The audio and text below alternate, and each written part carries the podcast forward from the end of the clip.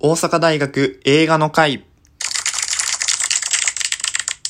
こんばんは。毎週日曜日夜8時からお送りしている大阪大学〇〇の会7回目の放送です。今週は法学部2回生の佐々木が大阪大学映画の会をお送りします。えー今回から新しく聞き始めた方もいいると思いますので、我々の会とこの番組の説明をさせていただきます。えー我々大阪大学ラジオの会は2020年の3月にできたラジオ好きが集まるサークルです。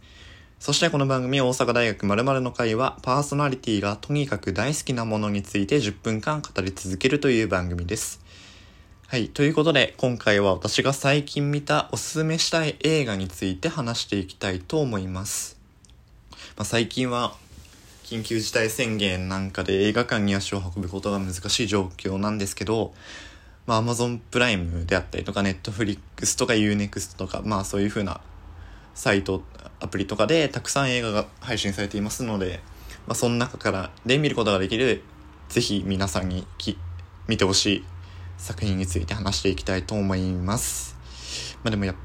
ぱり、個人的にはその映画館の、なんて言うんでしょう、あのと特有の空間っていうか、音響とか大画面で見るのがやっぱり一番だと思うんですけどまあコロナもあるのでまあそういうことは言ってられないなっていう。なのでまあ Amazon プライムとか Netflix とかに加入して、まあ、映画をどんどん見ていこうかなというふうに思っています。はいということでえーまず一つ目の作品を、えー紹介したいと思います。はい、えー一つ目はヤクザと家族という作品です。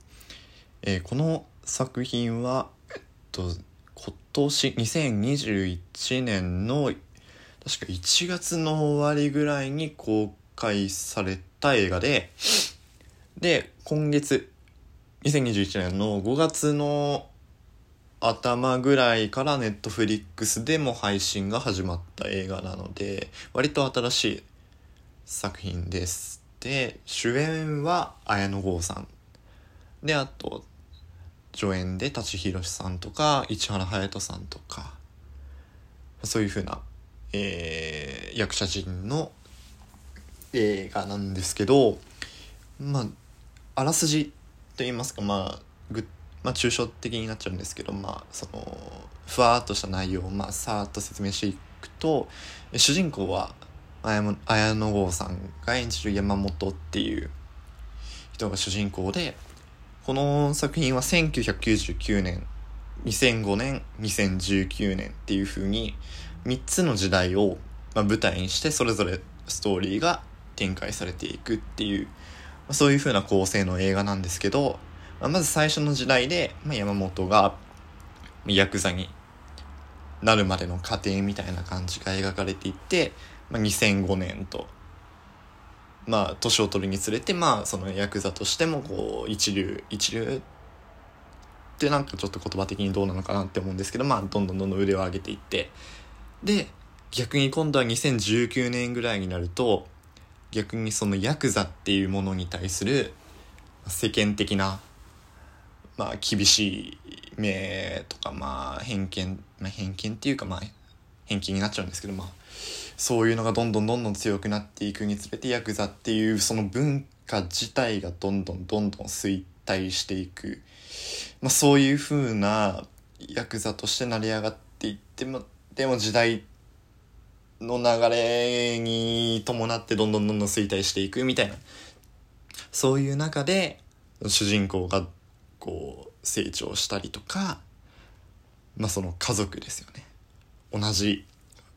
ヤクザの仲間。ファミリーとの関係みたいな感じが描かれている作品で、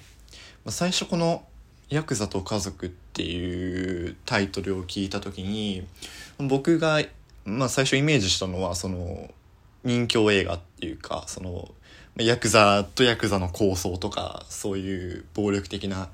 そういう風な映画なのかなという風に思ってたんですけど実際見てみるとむしろ全然真逆と言いますか本当に愛がテーマの映画だなという風に思って、まあ、ただのその愛といってもその恋愛的なそれだけじゃなくて、まあ、家族愛であったりとかあとその仲間との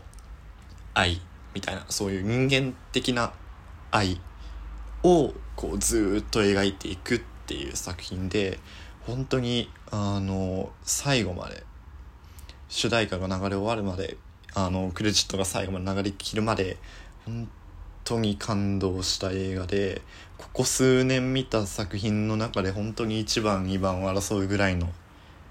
映画なのでもしよかったらネットフリックスとかでも配信されているのでもしよかったら見てください。はいということで2つ目は「重ね」っていう映画です。これは2018年ぐらいの映画だと思うんですけど主演は、えー、土屋太鳳さんと芳根京子さんのダブル主演でで、えー、土屋太鳳さんが演じるのが丹沢になっていうちょ美人の若手女優みたいな感じ駆け出しの女優なんだけど、まあ、ちょっと、まあ、訳あって演技力はまああんまりっていう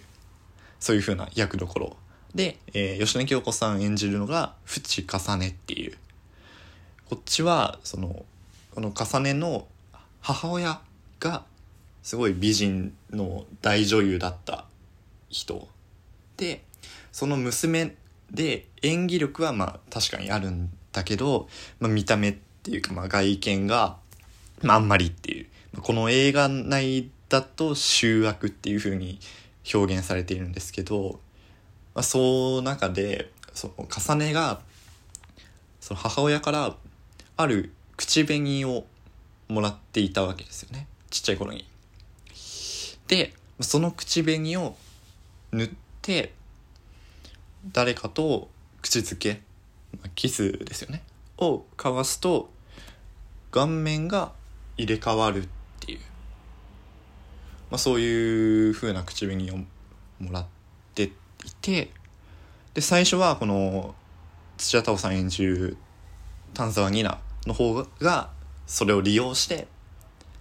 重ねと顔を入れ替えてでその確かな演技力をこう利用して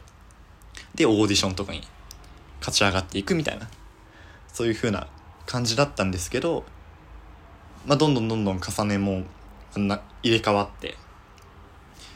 いろんな人と関わるようになっていって。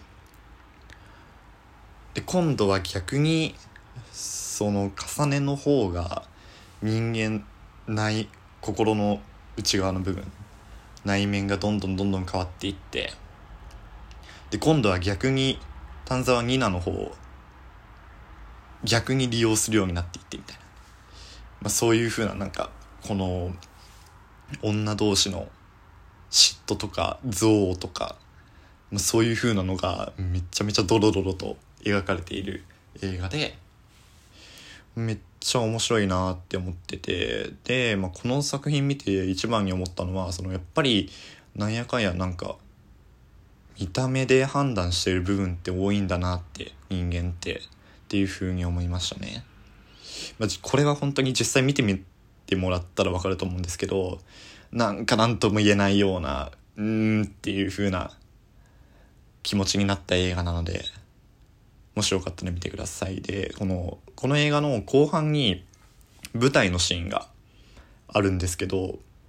この舞台のシーンの2人の演技が本当に圧巻なのでマジでその画面に食いついて見ちゃうぐらい本当に圧巻の演技をされてたのでもし見る機会があったらそっちにも注目して見ていってほしいなというふうに思います。で、3つ目は、えー、のぞみという映画で、去年の10月ぐらいに公開された映画なんですけど、えー、堤真一さん